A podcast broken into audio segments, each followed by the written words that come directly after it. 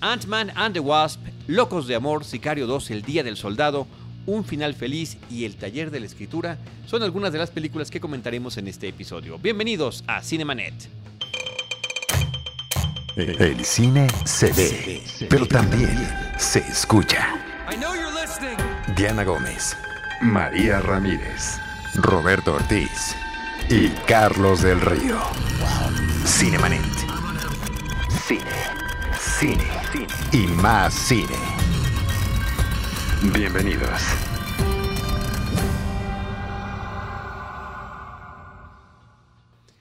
www.cinemanet.com.mx es nuestro portal. Es un espacio dedicado al mundo cinematográfico. Yo soy Carlos del Río y a nombre del equipo de Cinemanet les doy la más cordial bienvenida de parte de nuestra productora Paulina Villavicencio, de nuestro productor Uriel Valdés y eh, pues saludo al equipo de Cinemanet, Diana Gómez, arroba de Idali. ¿Cómo estás? Hola, muy feliz de poder verlos el día de hoy y poder platicar de televisión. De televisión vamos a meter la serie Glow que no mencioné en el teaser de este programa, pero sí acaba de iniciar, de publicar, de... de, de estrenarse la segunda temporada. La, la segunda temporada y vale la pena que lo mencionemos. Exactamente. Gracias, Diana. Roberto Ortiz. ¿Qué tal? Muy buenas. Y eh, Enrique, Enrique, ¿verdad? Enrique Figueroa Naya. Eh, sí, la última vez que, regresé, que revisé mi, mi, INE, que fue recientemente. Muy recientemente. Así es como me llamo, mi estimado Charlie. Gracias. Querido Enrique, muchísimas gracias. Eh, un saludo a la general Alola que no nos pudo acompañar, a nuestro amigo Enrique Gil de Limer. También le mandamos un cordial saludo. Y arrancamos, Enrique, platicando de la película Ant-Man and the Wasp, o lo que sería El hombre hormiga y la avispa, la más reciente película de Marvel Comics en torno a este universo cinemático de Marvel que ya cumplió 10 años y que tuvo esta película con este sórdido final en la última cinta de los Avengers. Así es, Charlie, una aventura más dentro del universo eh, cinematográfico de Marvel. Y justo cuando la estaba terminando de ver, estaba pensando en dos palabras, eh, alargamiento, ¿no? De una serie que, que pues todavía, todavía tiene camino que, que, que, caminar y aletargamiento también. Creo que es una película, aporta algunos elementos importantes para la historia, quizá creo que el final, ¿no? Eh, pero hasta ahí, o sea, creo sí, que... básicos, básicos, ¿no? Creo que ya es una película que va sobrando un poco. Pues mira, eh, no sé si tanto como sobrar, pero finalmente de lo menor que se ha hecho. La película anterior, que también es del mismo director de Peyton Reed, que es simplemente Ant-Man, ¿no? el hombre hormiga, eh, nos presenta este personaje y también nos presenta un tono distinto que trae comparado con las demás lo que siempre dijimos desde el principio son que estas películas cada una tiene un tono distinto y cómo funciona a la hora de integrarlas. Ant-Man está muchísimo más orientado hacia la comedia.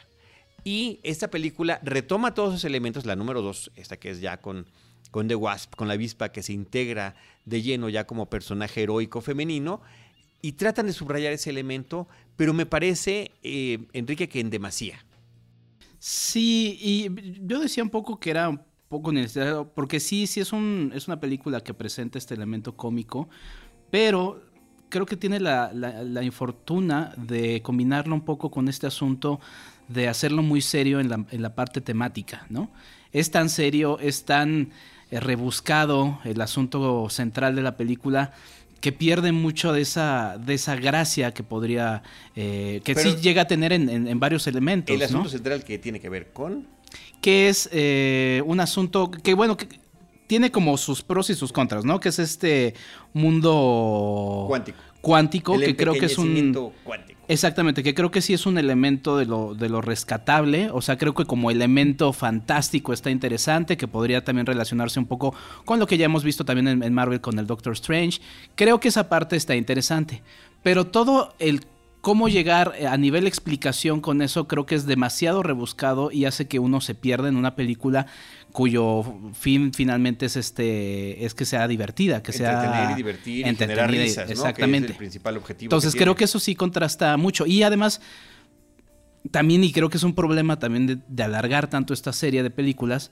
es que ya después de haber visto al villano de los villanos, ¿no? Que fue Thanos en la película anterior, estos villanos quedan muy rebajados en agua. La verdad es que no tienen mayor interés ni, ni peligro. la verdad es que creo que ahí sí queda bastante diluido. Yo lo que comentaba acabando la película era que, parecía que había yo visto un episodio de televisión, un programa televisivo con esa simpleza, con ese con, ese, eh, inclusive a nivel dramático y a nivel narrativo, pues muy simple todo lo que está sucediendo, más el asunto de subrayar demasiado el tema de las hormigas que ayudan, que me parece que se ven muy chafas y no me termina de encantar, ¿no? Que las, las eh, contratan como si fueran los minions para trabajar en el laboratorio que lleva Hank Pym, que es el personaje original de, de Ant-Man. Eh, y lo que rescataría al final de cuentas serían las escenas breves de Michael Peña, que logra con su personaje latino un sentido del humor muy peculiar, sobre todo por la verborrea que tiene su personaje. Sí, vuelve a ser de lo más destacado, igual que en la primera Ant-Man del personaje de Michael Peña. Y también hay que decirlo, una, una persecución este, al final, ¿no? Creo que este jugueteo de, de se hacen chiquitos, se hacen grandes, creo que eso está, está bien llevado a cabo. Ahora, también hay que decirlo, Peyton Reed es un director que ha, filmado otras películas de, comedia como, como con eh, Kirsten Dunst, The, The Breakup con Jennifer Aniston, eh, Yes Man con Jim Carrey. También su filmografía no es tan interesante y creo que de hecho con las películas de Adman es que, que hace algo que valga la pena, ¿no? Entonces, pues bueno, sí es como no pedirle peras al olmo. Eh, creo que cumple, pero sí está un poco este asunto de hacerla muy seria y es otra vez esta situación de cuál es el camino a seguir, ¿no?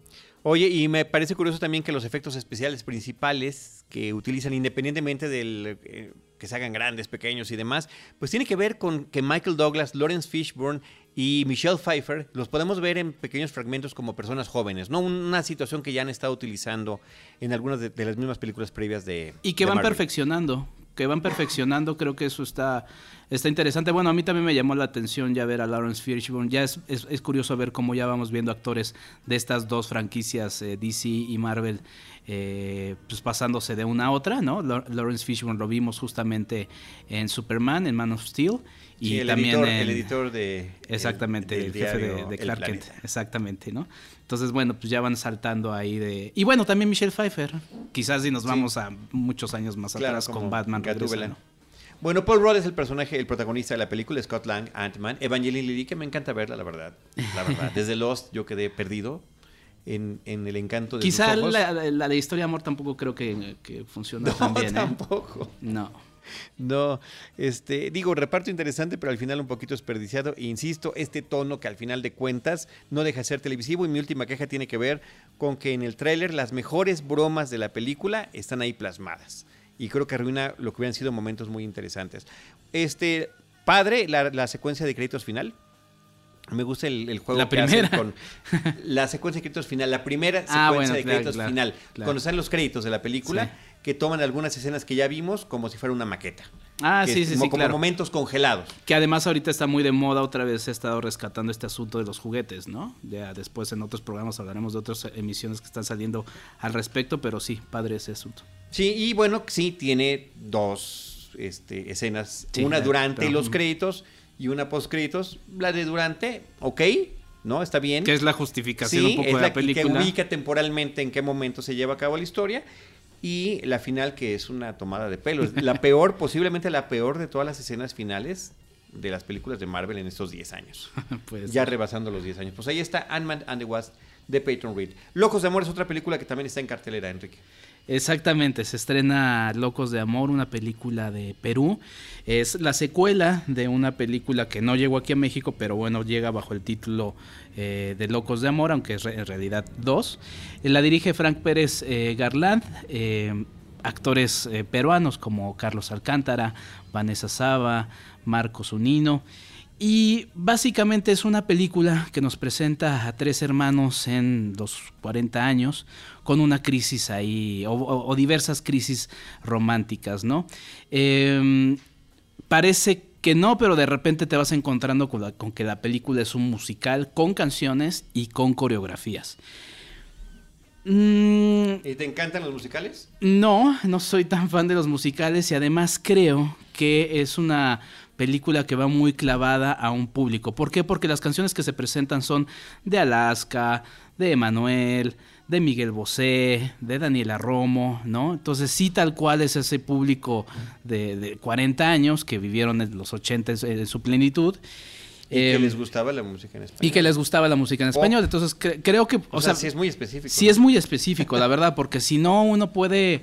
Pues la verdad es que puede llegar a, aburrirse. Además de que no están tan bien logradas, porque si estuvieran, podrían ser canciones de cualquier época, o sea, eso no, no, no, no pasa nada, pero no están muy bien eh, encajadas en la, película, terminan eh, metidas casi casi con calzador. Oye, ¿y tiene como algo que se parezca al Modóvar, a Manolo Caro? Con, también de pronto meten números musicales en estas comedias, o sea, porque por el póster eh, siento que se podría parecer, pero no sé. Podría ser, podría ser que sí tiene ciertos elementos. De hecho, yo estaba pensando, porque es muy raro ver este tipo de películas sudamericanas estrenarse aquí. Lo que hemos visto últimamente son adaptaciones, ¿no? Con igual y dije, bueno, igual es, y remake, exacto. Si, si lo vemos así, ¿no? Por ejemplo, lo que ha hecho eh, la más reciente, esa, la de una mujer de fantástica, ¿no?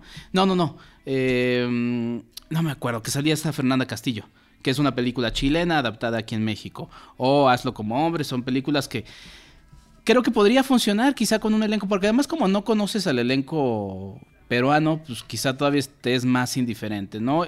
Creo que también es como muy local y eh, te digo, no es muy afortunada la forma en la que, en la que se, se calzan las canciones.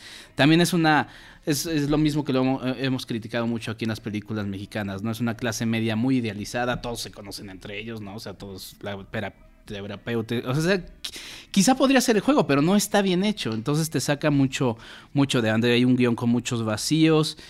Y, y, bueno, sí, la verdad es que uno no conecta con los personajes, no hay mayor conexión, quizá con una de las historias ahí podría pero como no está tan bien escrito, como no está tan bien presentado, la verdad es que resulta bastante vacío, exactamente, esa es la palabra. Pues ahí está, Locos de Amor 2, que como no se estrenó la uno en México. Esta se presenta simplemente como Locos de Amor. Sí, quizá lo único que aplaudo es que venga la versión peruana acá. Creo que sí debería haber mayor intercambio de películas, que quizá las de Manolo Caro viajen a, Perú o a Chile. Creo que podría ser, pero bueno, también que se presenten cosas interesantes. normalmente ese tipo de películas sudamericanas eh, las vemos a través de la cartera alternativa.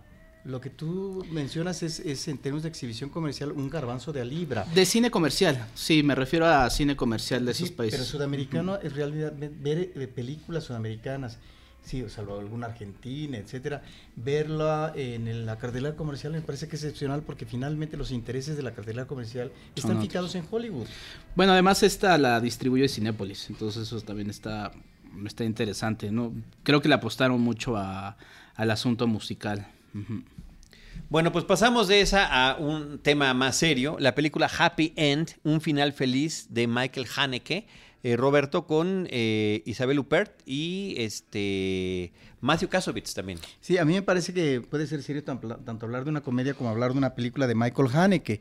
Eh, esta película, pues sí, corresponde a un director, esta es una coproducción de Austria, con Isabel Huppert en el papel central que tiene que ver con una compañía inmobiliaria, una familia donde está el abuelo, donde está la hija y su hermano, donde está una especie de nieta, etc. Y, em, eh, es interesante, hay una intención del director de manejar en paralelo lo que es una situación crítica que está atravesando la empresa inmobiliaria, que es una empresa familiar, que ha sido exitosa, hay una especie de derrumbe en una construcción inicial y eso obviamente genera pues la investigación, si finalmente están mal hechas las cosas, etcétera, y lo que es la crisis familiar. Y aquí es donde es una observación, si no a manera de entomólogo por parte de Haneke, es esta familia que finalmente tiene sus vicisitudes, hay una serie de tribulaciones, y que eh, su observación es sobre eso, sobre esa crisis familiar y lo poco alentador que resulta ese devenir existencial de los personajes porque pareciera que no hay futuro para cualquiera de los que están, ya sea por parte de los viejos, en este caso Jean-Louis Trintignant, ¿no? que de alguna manera está retomando, diría yo, obviamente con otra actitud de personaje, en su película Amor, ¿no? Que es sobre el deseo o no de seguir viviendo, ¿sí? O qué manera, eh, o qué, en qué forma se enfrenta el destino cuando finalmente los cartuchos existenciales están gastados. Me parece que hay ahí un personaje interesante, pero también está la capitana del equipo, de la familia, que está interpretada por Isabel Huppert, que es la que de alguna manera está atendiendo no solamente los intereses materiales y de negocio de la familia, sino también hacia el interior.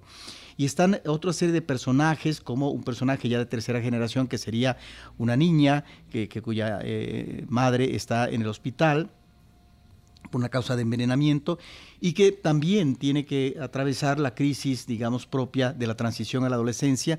Me parece que están ahí estos temas muy importantes por parte del director, pero creo que no logra eh, ser una película redonda, a diferencia de otras películas, por ejemplo, Amor, mencionamos, que sí son películas muy cuajadas porque el, el drama está muy especificado, es decir, muy aterrizado. Aquí me parece que a veces la película queda un tanto diluida a, partir de problemáticas individuales, de problemáticas que constriñen, que, que, digamos, eh, se relacionan con la familia, que están dentro de la familia, pero que a lo mejor no los dibuja del todo, digamos, eh, eh, no diría que bien, pero sí, digamos, de la manera como estamos acostumbrados a ver a Haneke, que realmente a veces es sumamente, digamos, tortuoso en, en la visión eh, no sé si decir pesimista, pero en esta visión muy descarnada de la naturaleza humana. Pero ahí está esta película eh, que no solamente se estrena comercialmente, sino que también está, creo que en paralelo, en, en, cartelera alternativa, y que, si no me equivoco, es una cinta que estuvo en la, última muestra internacional de cine de la Cineteca. Y bueno, y que han transcurrido, Roberto, cinco años desde Amor, de entre Amor y Happy End, que Amor es del 2012 y Happy End del 2017, cinco años para que hiciera una película. Hizo por ahí una película para televisión, pero bueno, fue en el 2013, ¿no? Realmente como que es un, es un espacio grande, un lapso importante entre cinta y cinta de este realizador. Sí, y yo creo que ya en el caso de este director, pues hay seguramente fans, ¿sí? No obstante sus temas, no obstante sus personajes tortuosos, ahí está. Un director me parece indispensable en el ámbito contemporáneo y que hay que ver y revisar, digamos, su obra fílmica. También en cartelera continúa Sicario, Día del Soldado, Sicario 2.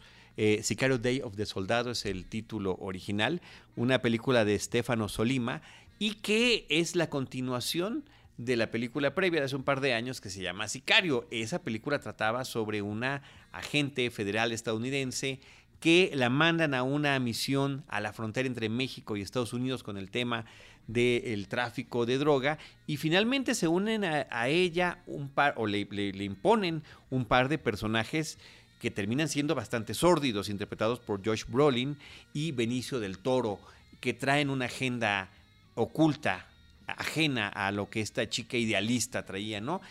Esta película que, continúa la historia tanto del personaje de Josh Brolin como de Benicio del Toro, me parece que es mucho más impactante en lo que tiene que ver con el aspecto propagandístico de la política exterior contemporánea de los Estados Unidos de América. Realmente, Enrique, que tuvimos la oportunidad de ver la película juntos, me impactó mucho todo el arranque de la cinta donde nos están presentando el tránsito de indocumentados a través de la frontera sur de los Estados Unidos, norte de México, y que eh, la están presentando como una forma para introducir eh, terroristas del Medio Oriente a territorio estadounidense. Una de las, uno de los elementos que Donald Trump ha dicho en más de una ocasión y que yo hasta la fecha no he escuchado en ningún caso eh, periodístico sobre el tema. Sí, no, mira, es una película que se puede abordar justamente por estas eh, dos partes, una la que mencionas y la otra tal cual como un producto de entretenimiento, como una película de acción, ¿no? Eh, en el primero sí me, sí me causa un poco eh, curiosidad, ¿no? Porque es una película que además se presentó en premiere aquí en México, ¿no? Vinieron justamente Josh Brolin y Benicio del Toro. Y es una película que también se filmó en la Ciudad de México, ¿no? Ahí, por ejemplo, aparecen 5 de Mayo, Independencia, Reforma, Santa Fe, Valderas. Y, y sí, los primeros 20, 15 minutos de la película es, es justamente todo ese discurso político, toda esa justificación que visto desde México sí como que te causa ahí bastante ruido. Y es bastante incómodo. Y, es ajá, bastante incómodo, ¿no? es, además la justificación del intervencionismo, de podemos cruzar por su frontera cuando queramos, podemos ir a secuestrar gente, los niños los... y fíjate cómo, además pesa... Y escenas de terrorismo muy impactantes que eh, digo, no está para saberlo, lo estamos justamente grabando el 4 de julio, ¿no? Eh, podría llevarnos a platicar un poco del cine de este tipo eh, propagandístico y, y que... Patriotero. Patriotero y que además es muy claro en cómo, en cómo se presenta frente a una audiencia que, cuya medio de información son o las películas o la televisión. Entonces, yo, creo que esa es la parte que impacta. Y te digo, también me impactó mucho el tema de cómo justifican la participación abducción de niños, ¿no? O de, o de, no nada más de abducirlos, sino también como víctimas, como parte de los de los daños colaterales que se necesitan porque finalmente eh, son familiares de los narcotraficantes, ¿no? Entonces eso justifica que se les pueda hacer cualquier cosa. Esa es la parte que impresiona efectivamente negativamente. Pero la otra tiene que ver con la manufactura de la cinta. Que sí. es, como película de acción me parece que funciona muy bien, con vueltas de tuerca en el manejo del thriller que tiene. El director es Stefano Solima, que principalmente... Son dos, de hecho. Ok, vamos a hablar de él primero. Sí. que principalmente ha trabajado en proyectos televisivos. El más eh, importante, habría que decirlo, tendría que ver que ser la serie Gomorra, basado en la película que también tanto éxito tuvo. Sí, eh, mencionaba lo de, son dos, no por contradecirte, sino porque es curioso cómo en la industria estadounidense nada más puedes poner eh, la firma que, que, es un director. Eh, pero bueno, son Estefano Solima y Taylor Sheridan. Em, que es escritor de la historia. Exactamente, es escritor de la historia y sí, tiene elementos muy interesantes. Las escenas de acción creo que son están bien, bien logradas. Los personajes son bastante carismáticos, ¿no? O sea, ya quitando un poco eh, las ideologías de cada uno de ellos, sobre todo el personaje de George Brolin. Pero son personajes bastante interesantes. Digo, Benicio del Toro, otra vez magnífico en, su interpretación. Eh, es entretenida. Eh, la fotografía me llamó mucho la atención porque sí es una fotografía tipo, tipo western, ¿no? Eh, creo que sí ofrece elementos de este, de este tipo. Y ayer justamente Sobre todo además por los entornos desérticos que nos presenta, las situaciones en las que se ven los personajes en estos duelos que tienen que tener, defenderse, huir, persecuciones, la llegada o no de la, de la caballería. O sea, realmente sí están recurriendo a esa narrativa. Y además también digo, a pesar de los primeros 20, 15 minutos que sí son un poco desconcertantes, hacia el final creo que hay una escena muy interesante en la que llegan y se presentan con un campesino mexicano que justamente cuando la vimos, Charlie, nos preguntábamos que si era alguien conocido, no lo, no lo, no lo notamos, pero resulta que es Bruno Bichir, ¿no? Y, eh, y creo yo que... Sí te dije que... Yo sí te dije que era Bruno dije tan intenso como siempre y no lo dejaron hablar. Ah, o sea, al final de cuentas, ¿te acuerdas que te decía que elige... Bueno, si hubiera hablado era inconfundible, ¿no? Pero, pero creo que ese momento es muy interesante porque además meten otro elemento que es eh, habla en señas, en lenguaje de señas. Creo que eso se vuelve muy entrañable eh, en la cinta, a pesar, de, le reitero, de lo, desconcertante que es el inicio.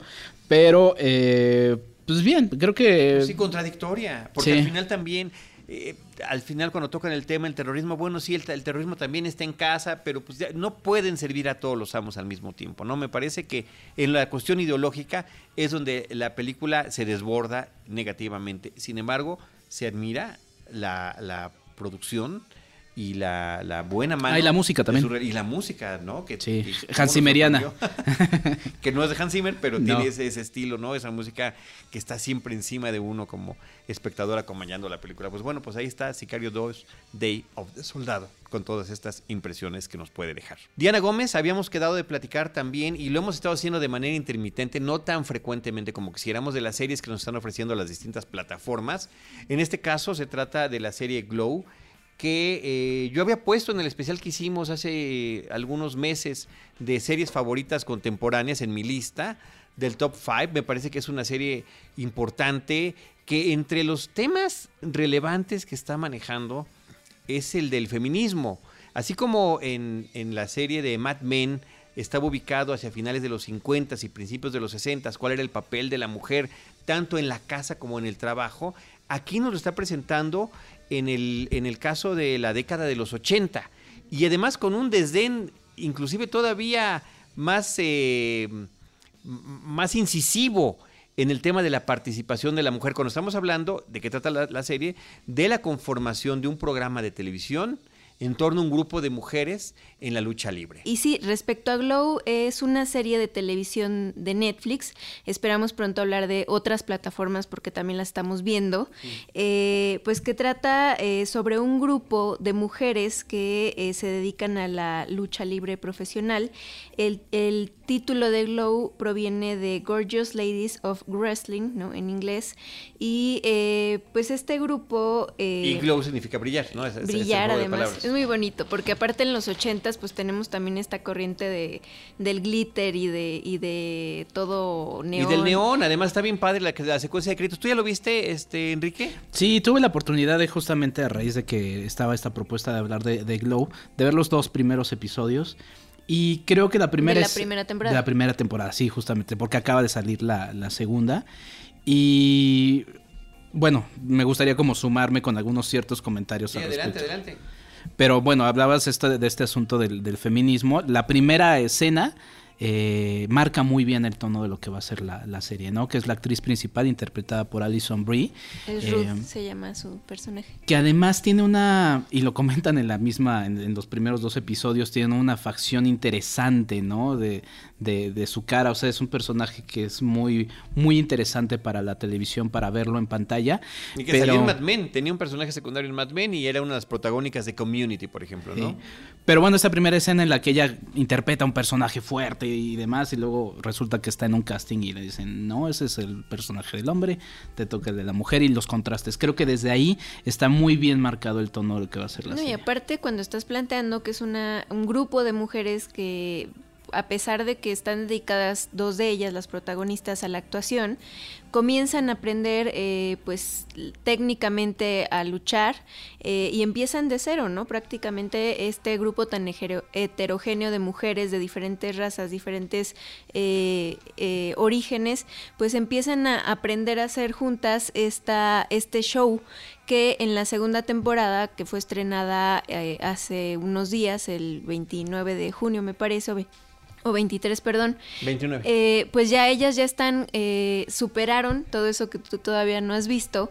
Eh, de, poder unirse como, como grupo, ¿no? Y esta segunda temporada, eh, volviendo a hablar el tema del feminismo, tiene un capítulo, por ejemplo, que está dedicado al caso Weinstein, ¿no? Donde está este hombre de, poder que eh, se encuentra acosando a estas mujeres, ¿no? Y este, pues vamos a ver también cómo le va y cuál es la, respuesta, ¿no? Porque aparte ninguna de ellas tiene como una personalidad suave ni, ni sumisa. Sumisa, entonces es como de lo más interesante. Y aparte es una serie eh, de la cual yo quería hablar porque me parece muy divertida.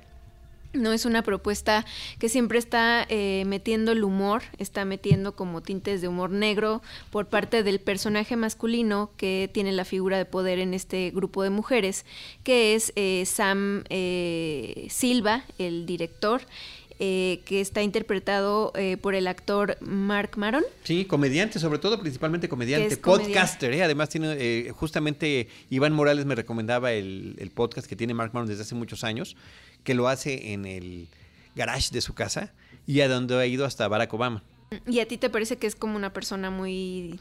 o sea, te parece divertido, ¿no? ¿Has visto sus... Es divertido porque, bueno, finalmente es una versión de la que hace del director Silva, de Mark Maron. Sí. Por ahí está, que creo que es un gran referente, ahí mismo Netflix, no sé si tuvieron oportunidad de verlo, un show de stand-up de Mark Maron donde él hace a partir de sus experiencias, como lo hacen todos los comediantes de este estilo, a partir de sus propias experiencias y de su edad, asumiendo su edad, cómo ve ciertas situaciones y efectivamente las ve ya con desdén, con desgano, con un tanto de apatía, con pesimismo en torno a lo que pueda venir en términos de salud, de economía y demás. Y creo que en ese, en ese mundo también se está moviendo su personaje. El personaje del director que interpreta en Glow es un hombre que no logró realizarse como tal, no logró realizarse como realizador cinematográfico.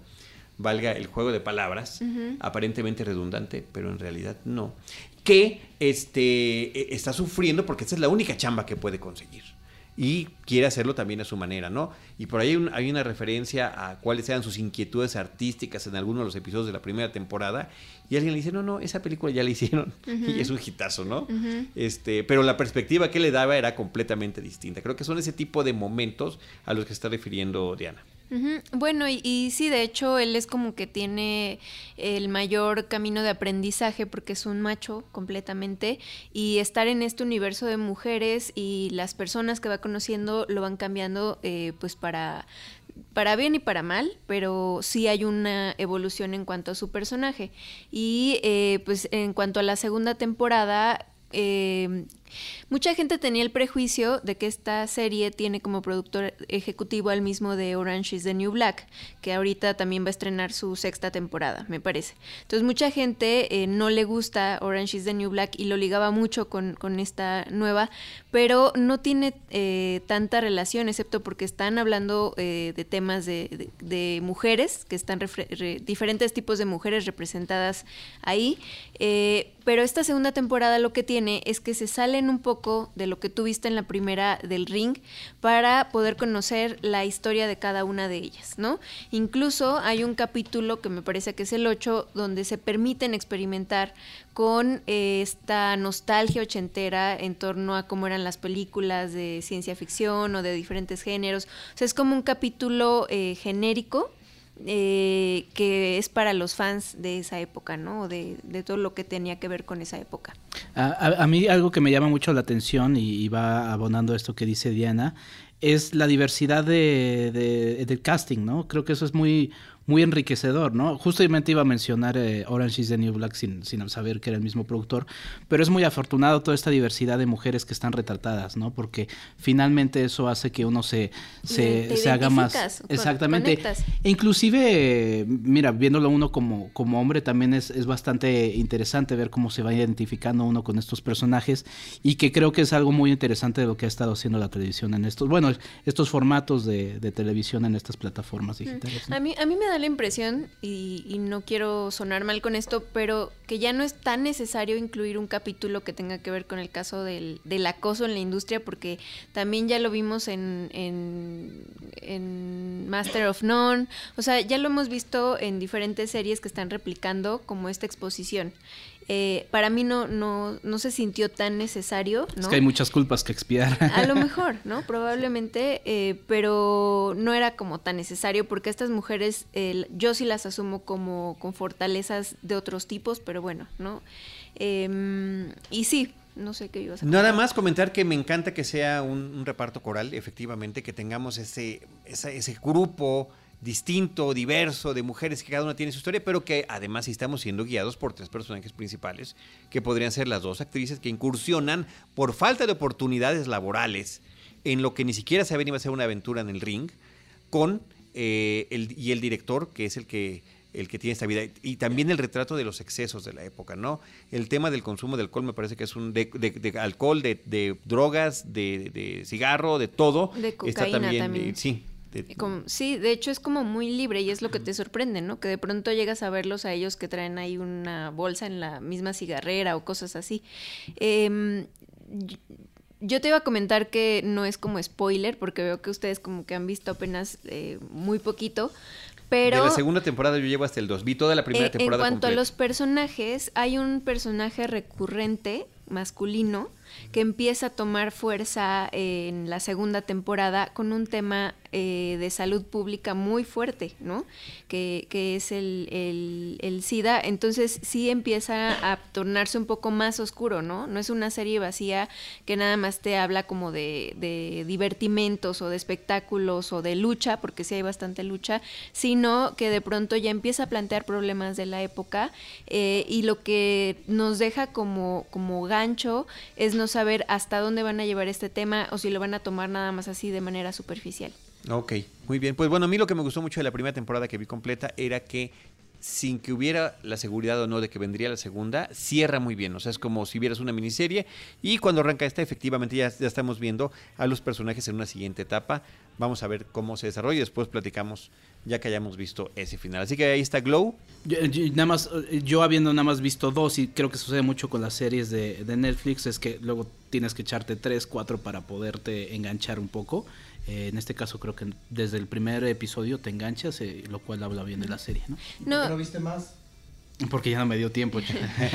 Hay gente que odia ver series por, por el compromiso que, que demandan, ¿no? Pero eh, estaba leyendo una entrevista con las actrices principales y ellas esperan que haya hasta sexta temporada. O sea, entonces... no, nos adelantemos tanto. Sí, yo tampoco, eh, yo sí voy paso a pasito. ¿eh? O sea, me refiero a un deseo de y es lo que quieren todos. O sea, al final de cuentas la industria dice, ya este ya funcionó, vamos a seguirlo hasta sus últimas consecuencias. Y es cuando empiezan a perder y a diluirse las ideas y demás, ¿no?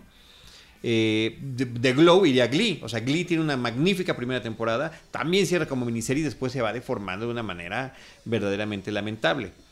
Eh, bueno, pues ahí está. Alison Brie Betty Gilpin, que es el segundo personaje protagónico, que es el personaje de Debbie. Es la rubia eh, súper guapa de la serie. Despampanante. Y qué buen look ochentero tiene. Sí, sí, le queda bastante bien. y Mark Maron, que está sensacional. ¿Cómo se llama el stand-up de Mark Maron? Que, está también en Netflix. Eh, de hecho, hay dos. Hay uno que es del 2013. No, el más reciente y es hay uno que es del 2017, donde está hablando eh, de haber votado por Trump. Entonces se burla de todos los votantes y les dice que qué van a hacer cuando se den cuenta de la realidad. Claro. Ok, cualquier semejanza con la realidad nacional es mera, mera, mera coincidencia.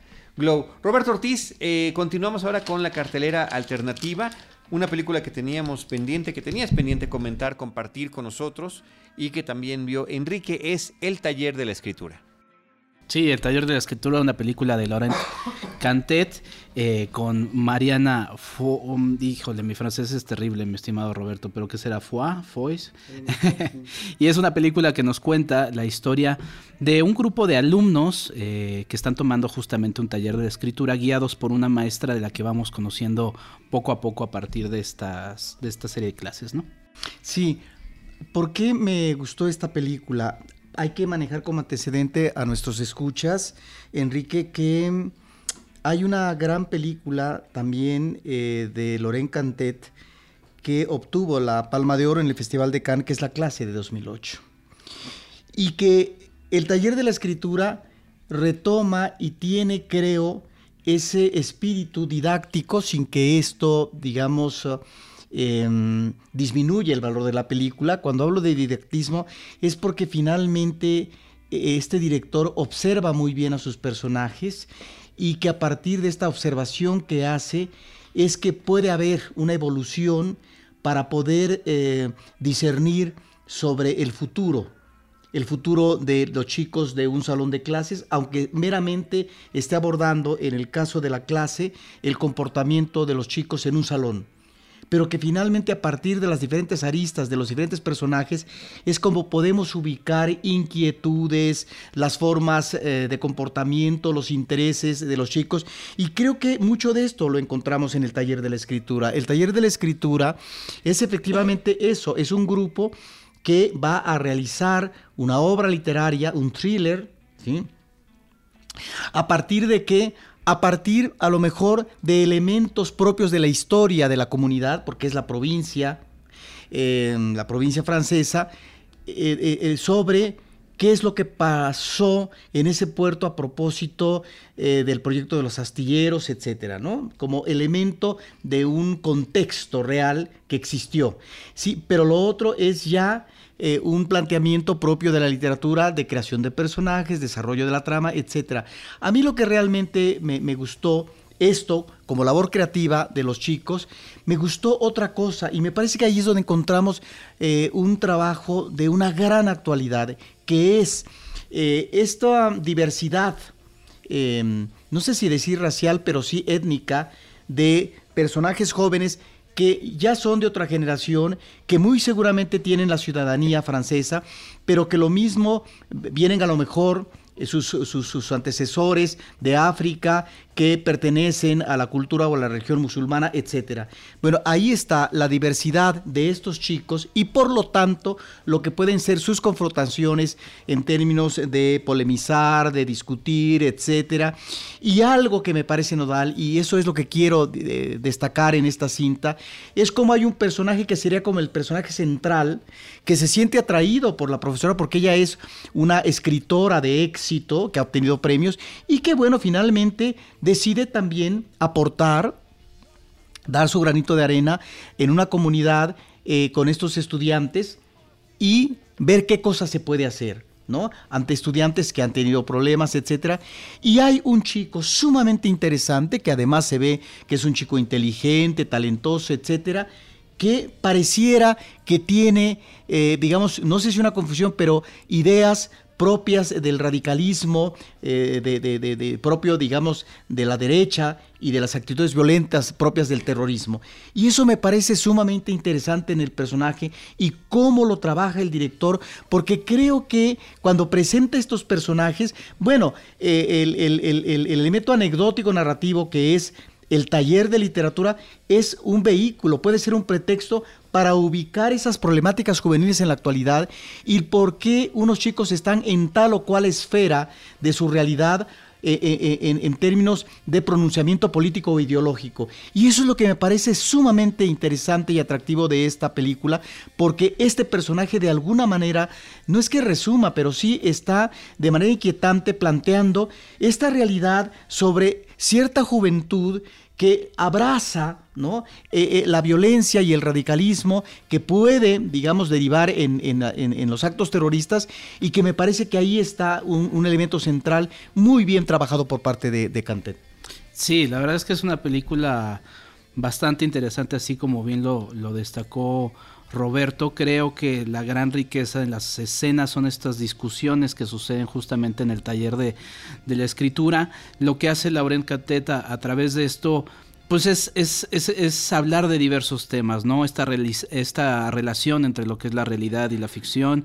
Eh, el aspecto moral también de, los escritores, ¿no? Que en este caso queda muy bien marcado en el personaje de Olivia, que es el personaje que interpreta Mariana, eh, le vamos a decir nada más Mariana, em, que es un personaje que por ahí contrasta mucho en este duelo de actuación que tiene con el personaje de Antoine, que es justamente el chico al que se refería eh, Roberto, eh, y también este espíritu crítico que, identifica y enarbola muy bien el personaje de, Antoine, ¿no? Es una reflexión muy interesante, ¿no? Sobre todas las realidades complejas, ¿no? Que, que, presenta de manera muy clara, a pesar de lo, de lo entramado que pudiera parecer la explicación de la cinta, al, al momento de observarla todo es muy claro y creo que también permite que, que uno pueda volver a ella. Eh, muy interesante el personaje también lo que mencionaba Roberto, del personaje de este puerto, que tiene un pasado y también se juguetea un poco con el pasado de, de la propia comunidad, como la riqueza cultural de, de la Francia de este momento, en este caso esa comunidad.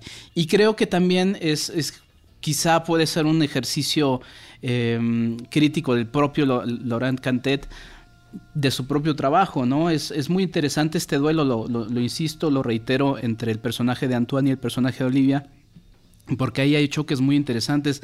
De hecho, sin, sin estropear nada, la verdad es que la parte final es, es, muy reveladora de muchos sentidos y permite justamente reflexionar sobre la actualidad que estamos viviendo, no, eh, y creo que también por eso es tan interesante la película, no solamente en Francia, en esa localidad, sino que estamos viviendo a nivel mundo y otra vez de ese, de ese asunto de, permitirse la crítica, de, que creo que es, un ejercicio de lo más interesante que sucede en estas Sí, el final, como tú dices, es revelador, pero también es un final liberador, creo.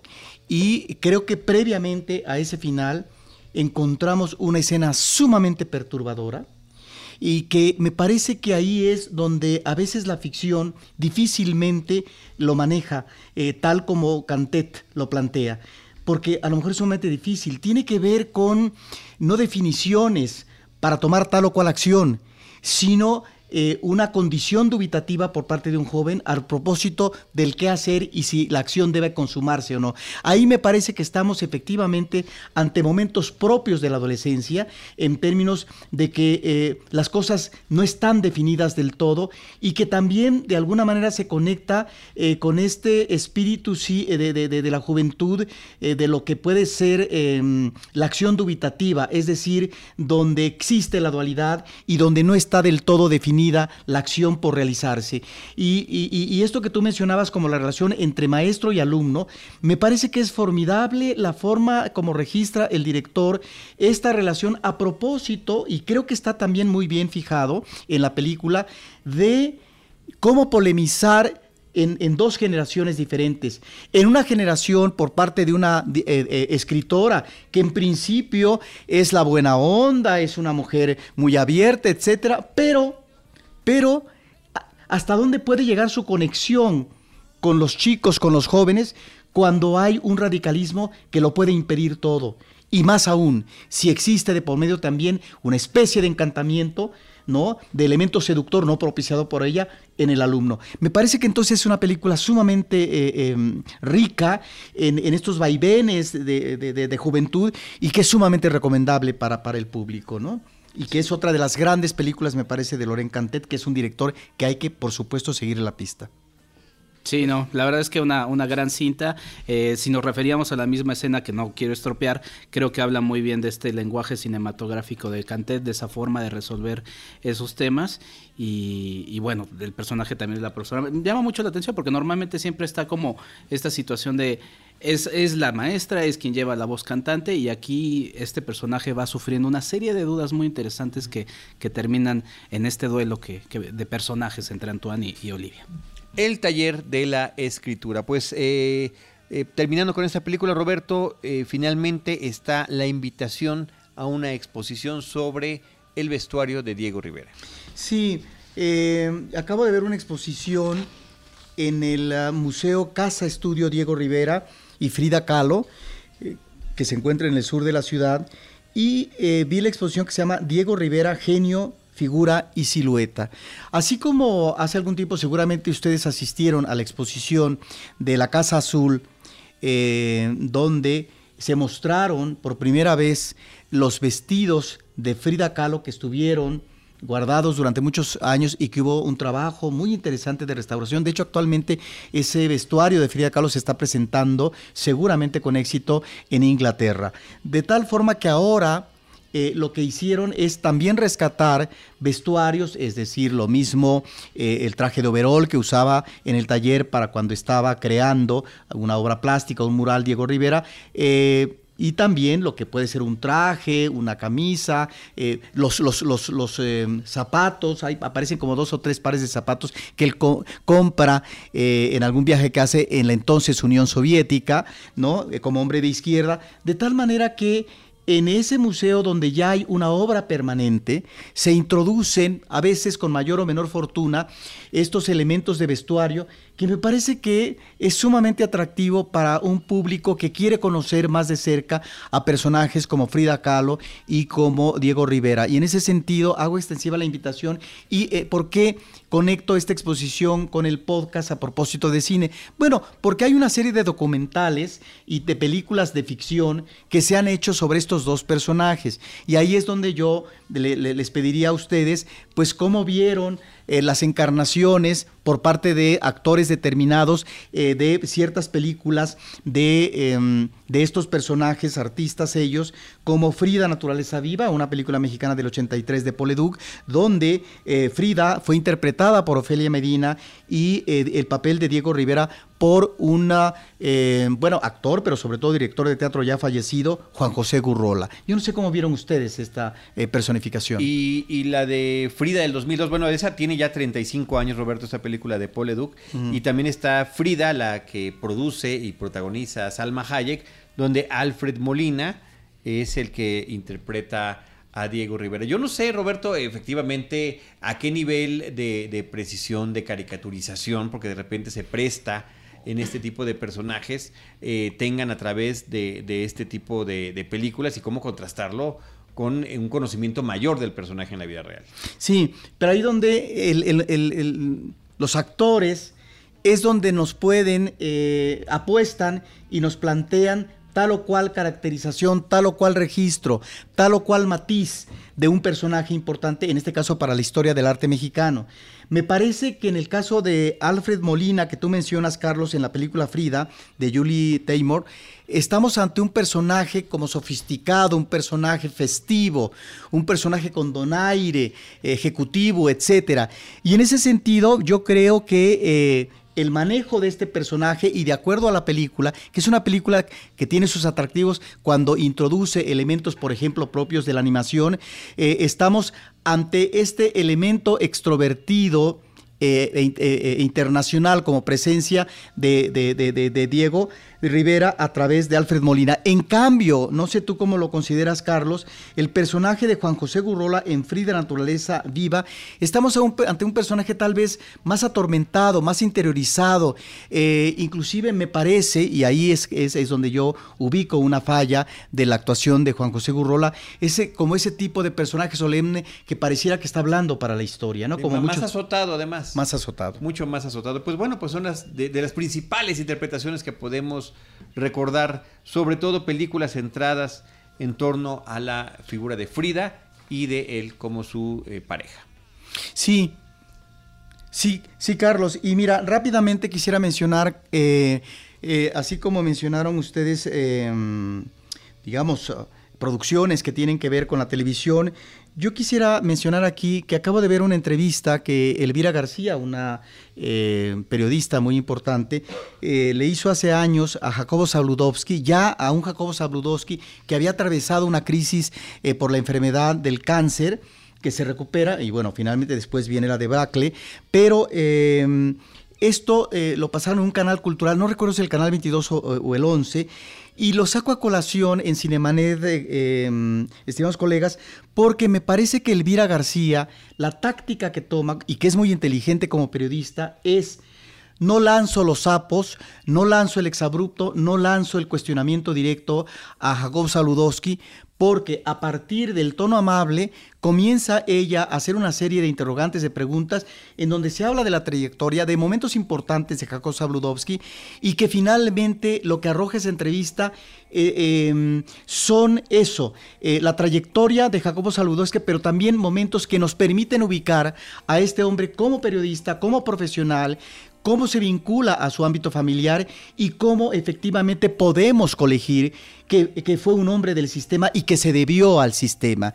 Y por eso, y ojo, Estoy hablando también dentro de una coyuntura eh, electoral que hubo recientemente en México para eh, la elección de presidente del país, en donde finalmente por ser hombre del sistema, eh, no tuvo que ver y relacionarse con una serie de presidentes a partir, en principio, de un programa televisivo, eh, de un noticiero nocturno que se llamó 24 horas, donde finalmente se manejó la versión oficial de los hechos. Entonces, la forma como Elvira García interroga a este personaje es lo que me parece interesante y provechoso de esta entrevista.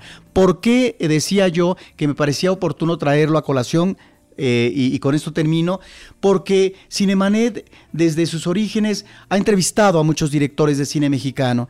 Y eh, el manejo de las, de las entrevistas que hemos hecho, eh, Carlos, creo que tiene que ver con un manejo sí amable eh, y en donde no se cuestiona al director sobre la película que él está presentando, porque lo que se quiere, eh, en el caso de Cinemanet, es el testimonio del cineasta con respecto específico eh, en, esa película, pero también en un contexto más amplio que es el de su filmografía o el de la realización misma de esta película. Y me parece que eso es lo que Cinemanet puede arrojar en favor a su público, el público ya verá la película y determinará con respecto a un testimonio que nos parece vital de estos directores. Ya cuando se habla en el caso de los, de los, de, los estrenos y de esa película específica, yo creo que ya ahí uno está en libertad de hablar de la película, y yo así lo he hecho eh, cuando, cuando se presenta la ocasión, sobre cómo veo eh, esta película y cuál es el resultado. Y ahí sí eh, digamos, es el manejo eh, libre por parte de uno